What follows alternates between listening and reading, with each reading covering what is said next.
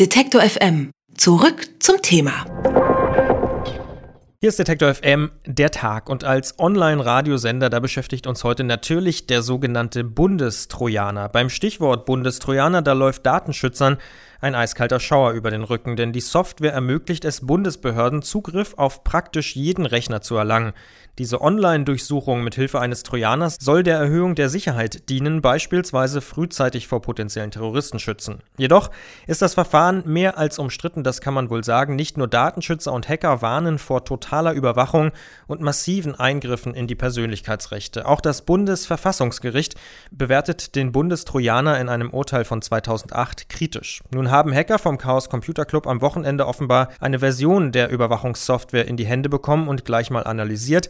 Das Ergebnis, das Programm weist nicht nur eklatante Sicherheitsmängel auf, sondern ermöglicht den Anwendern auch Aktionen, die vom Bundesverfassungsgericht ausdrücklich als gesetzeswidrig erklärt wurden. Welche Möglichkeiten das sind und in welchem Ausmaß der Bundestrojaner bereits zum Einsatz gekommen ist, das fragen wir Udo Vetter.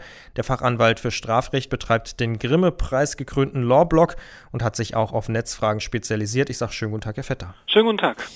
Wie genau kommt denn der Bundestrojaner auf den jeweiligen Rechner? Es gibt verschiedene Möglichkeiten, den aufzuspielen. Das kann äh, online geschehen, indem die Ermittlungsbehörden zum Beispiel E-Mails schicken, die mit Anlagen versehen sind, also berühmte Doc-Dokumente oder klicken Sie hier auf das Nacktbild, also das, was man auch unter E-Mail-Spam und Phishing kennt. In Fällen der härteren Kriminalität werden die Verdächtigen sich auf sowas natürlich nicht einlassen. Da gibt es auch eine juristische Diskussion darüber, ob eben zum Beispiel in die Wohnung des Betroffenen eingedrungen werden darf und ob der Trojaner dann sozusagen aufgespielt wird an Ort und Stelle, ohne dass der Beschuldigte das merkt. Der letztere Fall, also diese Durchsuchung in Anführungsstrichen mit Aufbringen des Trojaners, ist in der Bundesrepublik auch schon einige Male vorgekommen. Es gibt wohl in Bayern dokumentierte Fälle, dass da tatsächlich in die Wohnungen bzw. Geschäftsräume der Beschuldigten eingedrungen worden ist, eben um diese Software aufzuspielen. Die Software, die Sie schon ansprechen, soll ja eigentlich nur die Überwachung von Telekommunikation können, also beispielsweise über Skype. Laut Chaos Computer Club kann der Staatstrojaner aber viel mehr. Man spricht von einem digitalen Lauschangriff. Zu was ist denn dieses Programm imstande? Also was der Chaos Computer Club festgestellt hat, ist im Kern sicherlich richtig. Die Behörden verfügen in den Bundesländern, aber auch auf Bundesebene nach meiner Kenntnis mittlerweile durchaus über Software, die wesentlich mehr kann als nur zum Beispiel den Skype-Verkehr, also Internettelefonie oder das Verschicken von E-Mails zu kontrollieren. Diese Software existiert. Ob sie jetzt in dieser Form nur existiert, wie sie vom Chaos Computer Club analysiert worden ist, kann ich nicht beurteilen. Es wird sicherlich verschiedene Versionen dieses sogenannten Bundestrojaners geben. Aber ich kann aus meiner anwaltlichen Praxis berichten, dass diese Trojaner existieren und auch tatsächlich im Einsatz sind. Weil Sie auch jemanden vertreten, der Ziel einer Online-Durchsuchung wurde. Ist das korrekt? Ja, ob man da von einer Online-Durchsuchung sprechen kann, ist eine andere Frage. Aber ich würde es eher sagen, es ist eine Komplettüberwachung aller Lebensbereiche gewesen des betreffenden Beschuldigten, dem allerdings auch sehr schwere Straftaten zur Last gelegt werden. Da kann ich nur sagen, dass es also den dort zuständigen Behörden durchaus in der Lage gewesen ist, alle Lebensbereiche meines Mandanten zu verfolgen. Dazu gehört nicht nur das, was in der Wohnung gesprochen worden ist, also der klassische Lauschangriff, sondern sie hatten und haben möglicherweise auch kompletten Zugriff auf seine gesamten Computer. Das heißt also nicht nur, wenn er über Skype oder andere Dinge gesprochen hat oder Mails verschickt hat, wurde das protokolliert, sondern zum Beispiel auch Google-Anfragen, wenn er die Suchmaschine bedient hat. Es ist festgehalten worden, welche Internetseiten aufgesucht worden sind. Also eine Komplettüberwachung seines gesamten Datenverkehrs. Und das ist genau das, was ja dem Bundestrojaner vorgeworfen wird, dass er eben genau das kann, obwohl das an sich nicht zulässig ist. Und das ist aber gängige Praxis, sagen Sie. Das ist sicherlich noch nicht gängige Praxis in der Bundesrepublik. Das ist ja mit einem erheblichen Aufwand verbunden. Also derartige Technik ist natürlich noch nicht im Polizeipräsidium eines Landkreises in Schleswig-Holstein oder Baden-Württemberg oder Sachsen vorgedrungen und sicherlich auch noch nicht im Polizeipräsidium Düsseldorf. Ähm, das sind technische Maßnahmen, die sicherlich auf höherer Ebene derzeit nur zur Verfügung stehen, also sprich dem Bundeskriminalamt und den Landeskriminalämtern.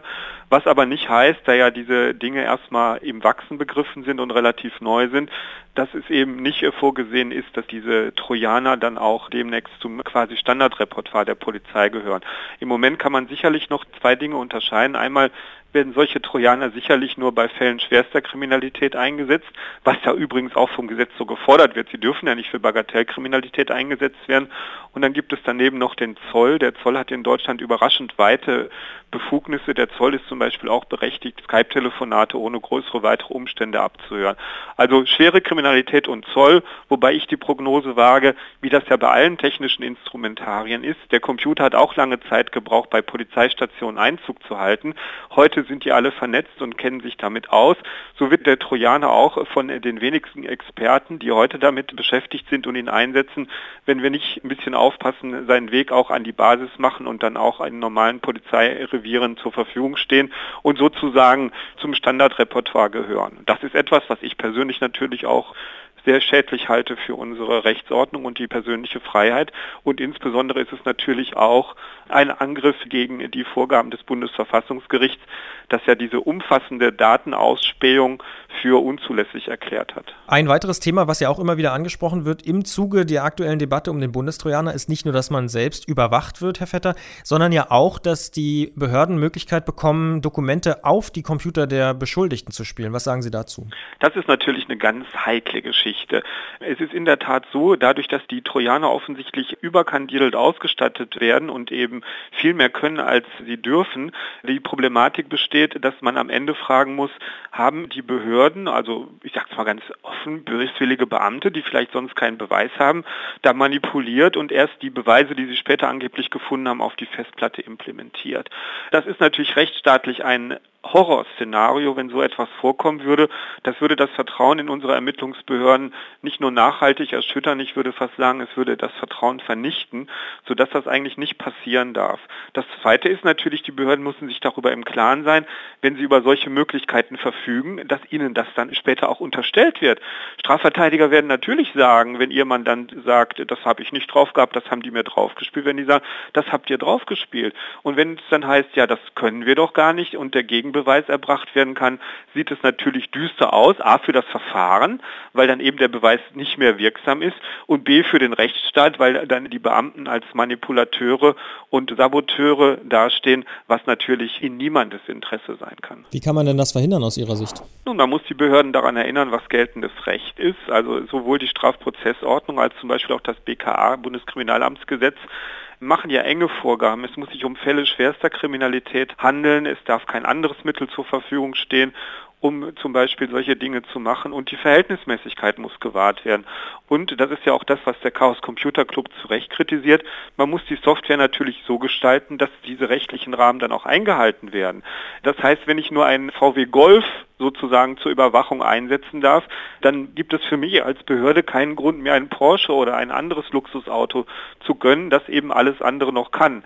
Da muss man vorsichtig sein, weil natürlich alles, was technisch möglich ist, letztendlich auch eingesetzt wird. Die Internetgemeinde diskutiert immer noch über den Bundestrojaner. Wir haben darüber gesprochen mit Udo Vetter. Ich sage vielen Dank für das Gespräch. Ich danke Ihnen auch. Schönen Tag.